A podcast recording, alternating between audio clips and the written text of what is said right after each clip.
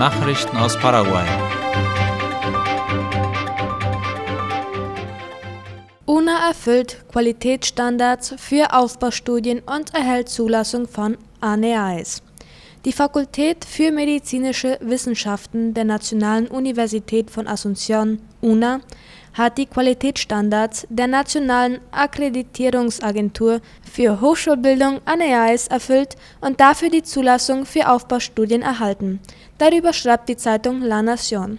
Die Zulassung erhielten die Spezialisierungsprogramme für Allgemeinchirurgie, für Gynäkologie und für Geburtshilfen in den Ausbildungseinrichtungen des Nationalkrankenhauses von Itagua, des Uniklinikums Hospital de Clínicas, des Mutterkindskrankenhauses San Pablo und des Militärkrankenhauses von Departement Central.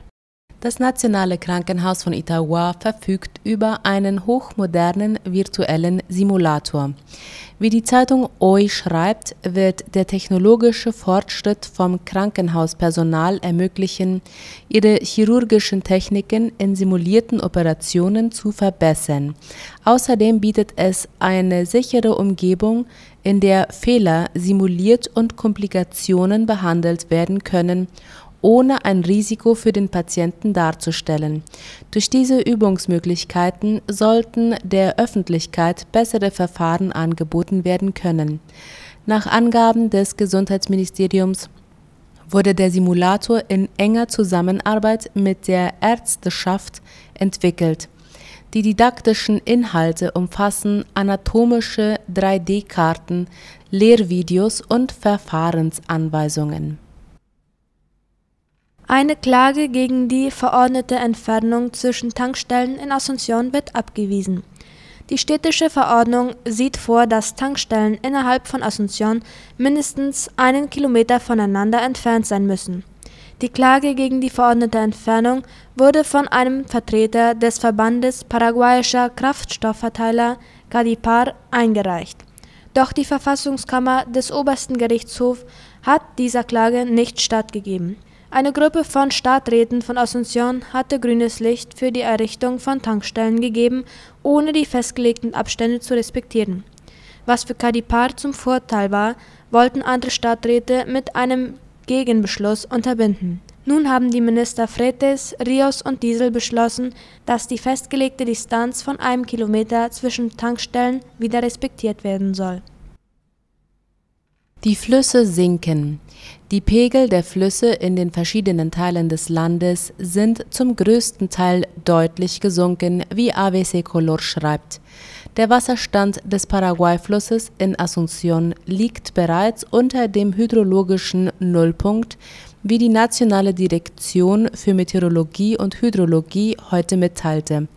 Anfang Dezember lag er noch bei fast zweieinhalb Metern, aber heute, kurz vor Ende des Monats und des Jahres, lag der Pegel bei minus 0,01 Metern. Der Höchststand des Rio Paraguay in Asunción wurde am 23. November mit 3,5 Metern erreicht. Nestor Pérez von der Direktion für Meteorologie und Hydrologie erklärte, dass Schiffe mindestens einen Meter Flusshöhe für die Durchfahrt benötigen. In Bahia Negra ist der Wasserstand des Paraguay-Flusses mit mehr als 2,5 Metern am höchsten.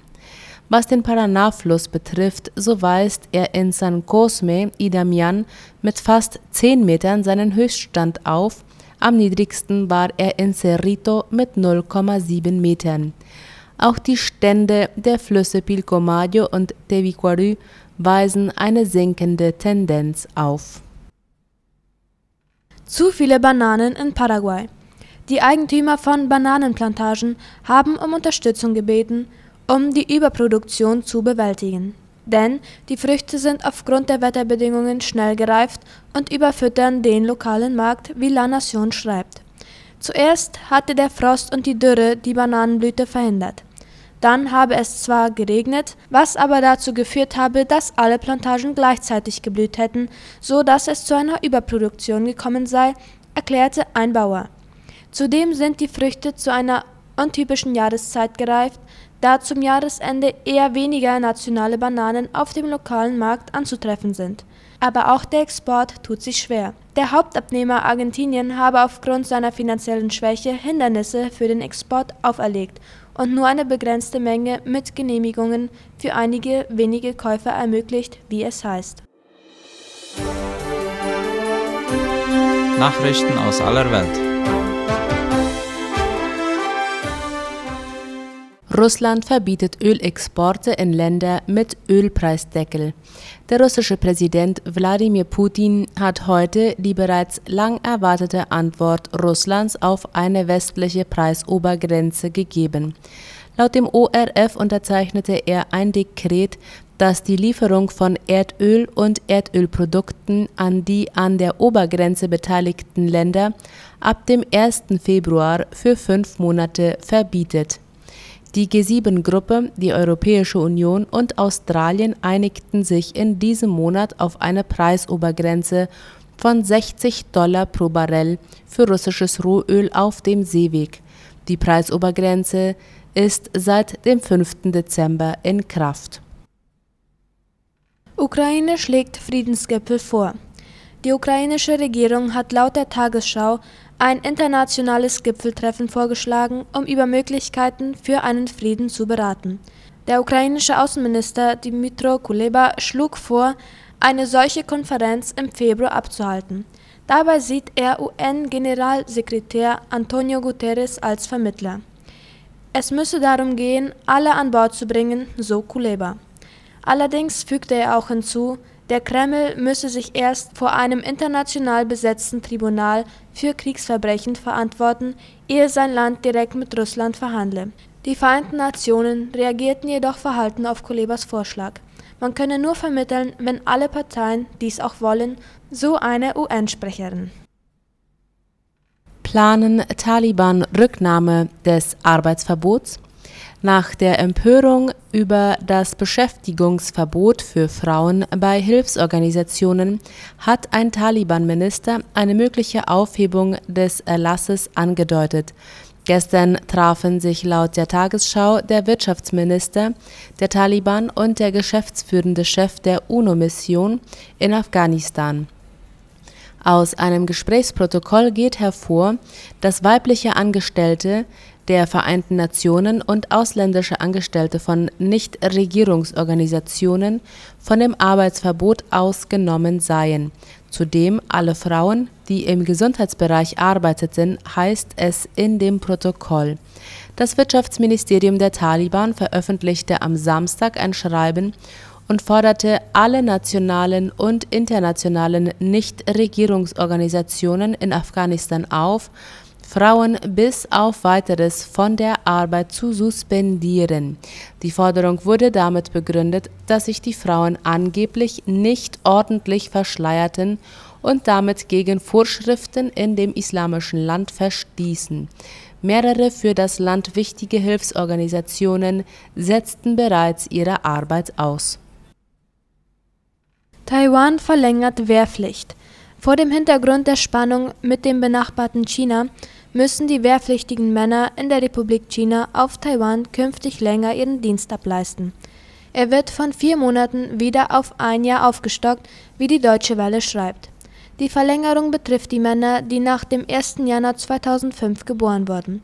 Taiwans Präsidenten Tsai Ing-wen kündigte zugleich eine bessere Bezahlung der Wehrdienstleistenden an. Sie werden nach ihren Worten unter anderem darin trainiert, Flugabwehrraketen wie jene des Typs Stinger einzusetzen. Italienischer Bischof verschlief Weihnachtsmesse. Ein italienischer Bischof hat seinen Wecker falsch gestellt und die traditionelle Mitternachtsmesse am Heiligabend verpasst, die er eigentlich hätte feiern sollen. Das gab der Bischof selbst laut dem ORF zu. Er hatte beschlossen, nach dem Abendessen noch schnell ein Nickerchen zu machen. Irgendwann habe er ein Klopfen an der Tür gehört und eine Assistentin sei hereingekommen, die sich Sorgen machte, dass etwas passiert sein könnte, sagte der Bischof. Es war dann zu spät, um noch rechtzeitig zum Gottesdienst zu kommen. Als der Bischof dann doch nach der Messe erschien, entschuldigte er sich bei den Anwesenden. Das waren die Abendnachrichten heute am Dienstag. Auf Wiederhören. Auf Wiederhören.